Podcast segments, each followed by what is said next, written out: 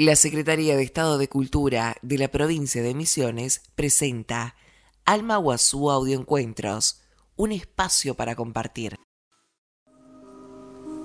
Hola, soy la profesora Paula Vogel y hoy les traigo una nota acerca de observar nuestro enojo.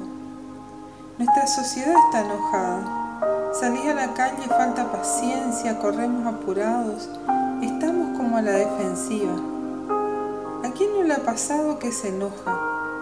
El cuerpo se tensa, queremos atacar al otro de cualquier forma, devolverle lo que nos hizo sentir, que sienta lo mismo.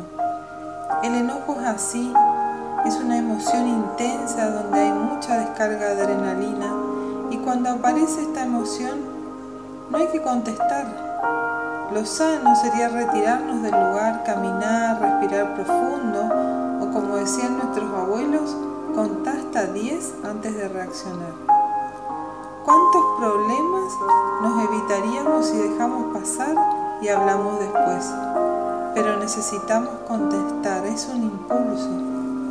Dice una frase de Goleman, tal vez no hay habilidad psicológica más esencial que la de resistir a un impulso, y suena lógico.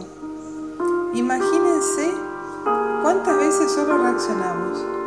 Nos dicen algo y abrimos la boca sin pensar y largamos todo lo que tenemos adentro. Largamos todo lo que nos tragamos y por ahí lo recibe alguien que no tenía nada que ver o nos molestó algo y en vez de reaccionar por lo que pasó en ese momento, reaccionamos por un enojo que hace más de 20 años que tenemos con esa persona. Educar nuestras reacciones emocionales es necesario para convivir, ya que así como practicar, leer, sumar y correr Así también se entrenan nuestras emociones. Bajar la guardia nos va a ayudar a mejorar nuestras relaciones en todos los ámbitos. Pero para ello tenemos que ocuparnos y conocernos.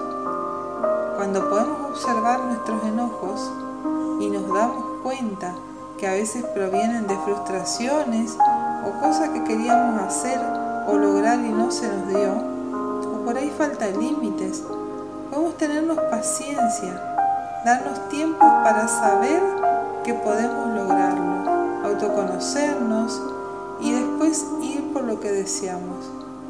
Pero antes, al enojo hay que sentirlo.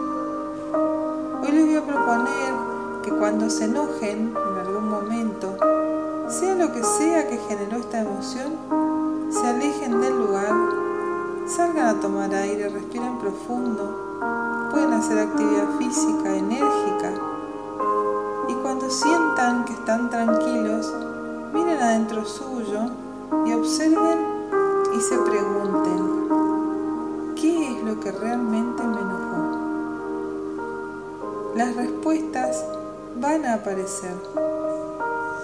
No se juzguen, solo permítanse sentir sus emociones, que son tan humanas como nosotros mismos. Desde acá les mando un abrazo y que Dios los bendiga.